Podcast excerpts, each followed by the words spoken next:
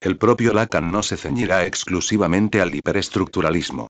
Después de 1968, el segundo clasicismo tomará el relevo y entonces todo será distinto. Esta evolución, históricamente verificable, responde a una razón de fondo. Si la estructura cualquiera tiene propiedades no cualesquiera, el estructuralismo mínimo no está vacío puesto que pone al descubierto propiedades.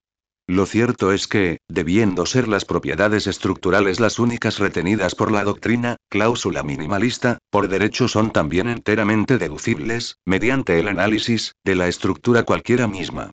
No pueden ser distintas de las que son sin que la estructura cese de ser estructura, y esto por una necesidad lógica, lógica del significante. Se escapa de este modo al vacío, pero no a la tautología. 6. El papel histórico de Chomsky frente al paradigma estructuralista se define así. Le correspondió hacer estallar en un solo movimiento las tres contradicciones. En cuanto al punto de la matematización, su postura fue inequívoca de entrada. No existe matematización fuera de lo que los matemáticos entienden por ella, o sea, un formalismo lógico matemático. Suponiendo que la lingüística se diga enrolada en la literalización matemática, entonces no puede tratarse más que de un segmento específico de la lógica matemática.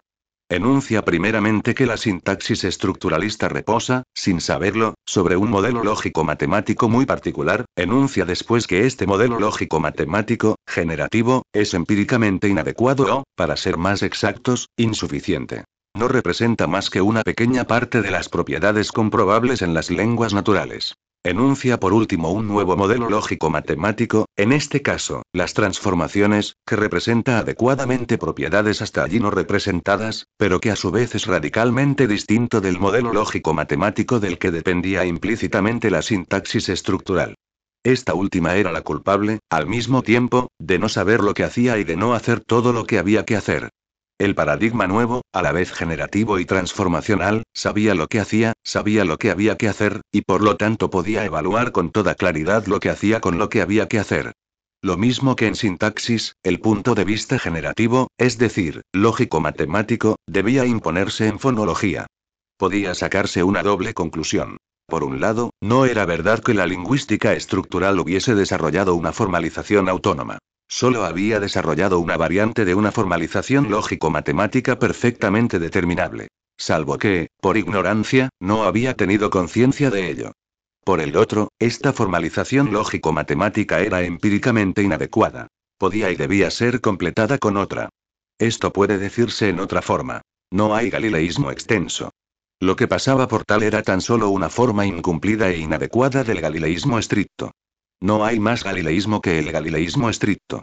Sobre la concepción general de la ciencia, Chomsky desarrolló pormenorizadamente una epistemología antiminimalista. Dice. Cuando los empiristas se esfuerzan en mostrar de qué modo las hipótesis referidas a un dispositivo de adquisición lingüística pueden ser reducidas a un mínimo conceptual, su tentativa está por completo fuera de lugar. El verdadero problema es justamente desarrollar, sobre la estructura, una hipótesis que sea lo bastante rica para dar cuenta de la adquisición lingüística. Concierne, en verdad, a toda teoría, empirista o no, que se diga enrolada en el minimalismo. El minimalismo epistemológico neutraliza la oposición entre empirismo y no empirismo. Al tomarlo por blanco a través del empirismo, Chomsky ponía en entredicho de una sola vez todas las formas de estructuralismo, se tratará de la lingüística estricto sensu, de las disciplinas que tratan objetos no lingüísticos o incluso del cruzamiento efectuado por Althusser entre estructuralismo y marxismo.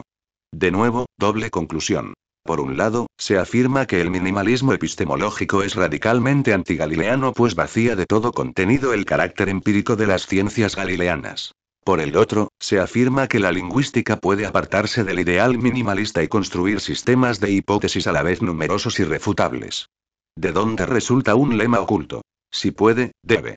El proyecto de una lingüística científica, según Chomsky, solo puede definirse de una única manera. Explicar aquello por lo que el lenguaje no se parece a ninguna otra cosa. La insistencia sobre lo específico es un leitmotiv de Chomsky. El programa estructuralista situaba en lo más alto el gesto de puesta en homología de objetos sustancialmente heterogéneos. La evaluación chomskiana es exactamente inversa. Se evalúa muy alto toda teoría que permita determinar, sin perjuicio de eventuales homologías, las diferencias específicas de su objeto. Se evalúa más alto aún la teoría que permite determinar no solo las diferencias específicas sino también los caracteres esenciales del objeto. Las propiedades que él es el único en presentar y que además no pueden serle retiradas por el pensamiento sin que cese de ser. Los términos lacanianos son aquí los más claros. En el programa estructuralista tomado en su más alto grado de seriedad, la estructura es lo real. El lenguaje en tanto estructura y la estructura en tanto lenguaje corresponden a lo real. Por este solo hecho, corresponden a la lógica, concebida como ciencia de lo real. En cambio, las estructuras de Chomsky dependen no de lo real sino de la realidad, también llamada lo empírico. Por este solo hecho dependen de la lógica concebida no como ciencia de lo real, sino como auxiliar de la ciencia matematizada de la realidad. En el programa estructuralista, la matematización del fonema apuntaba a captar en un objeto empírico las propiedades que no podía presentar como ser relativo, o positivo y negativo. En el programa chomskiano, la matematización de la sintaxis apunta a captar las propiedades que la especifican como segmento de la realidad entre todos los segmentos de realidad posibles. Dicho de otro modo, las propiedades que, como ser de realidad, ella podía no presentar. La hipótesis antitransformacional, lógicamente no contradictoria, es empíricamente refutable. Empíricamente refutable, resulta que es empíricamente refutada. De este triple cuestionamiento resultaba, de modo evidente, una consecuencia. Nada quedaba de la ambición mayor del estructuralismo. Que algún segmento del Tesei pueda a la vez ser objeto de una ciencia galileana y seguir siendo Tesei. Durante la década del 70, la doctrina del programa chomskiano se fue haciendo cada vez más clara sobre este punto. Si la ciencia del lenguaje es galileana, pues bien, lo es, entonces su objeto es el Fisei. El lenguaje es un órgano. Pertenece a las instrucciones codificadas en el acervo filogenético de la especie humana.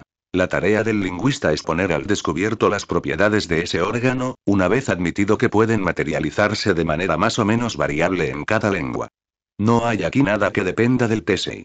La lingüística como ciencia galileana se suma a las ciencias de la naturaleza y más particularmente a las ciencias de la vida. 7.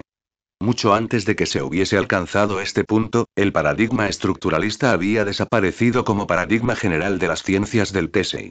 Había desaparecido también como paradigma particular de la ciencia del lenguaje. La condición de ciencia galileana de la lingüística podía hasta parecer así reforzada. Por otra parte, Chomsky continuaba invocando a Saussure en el momento preciso en que sometía el estructuralismo a la más severa de las críticas. Quedaba de ese modo en evidencia que en Saussure podía subsistir un núcleo duro autónomo, mientras que el minimalismo epistemológico y la inscripción del lenguaje eran descartados hacia el registro del puro Tesei. Indiferente en cierto modo a la adecuación o inadecuación del programa estructuralista, ese núcleo podía resumirse así. Hay en las lenguas propiedades que escapan a la voluntad directa de los hombres. El estructuralismo atribuía esta dependencia al hecho de que el TSI escapa a la voluntad de los hombres como individuos. Según Chomsky, ahí estaba su error. Había que atribuirla más bien al hecho de que el FISEI escapa a la voluntad de los hombres como colectividad.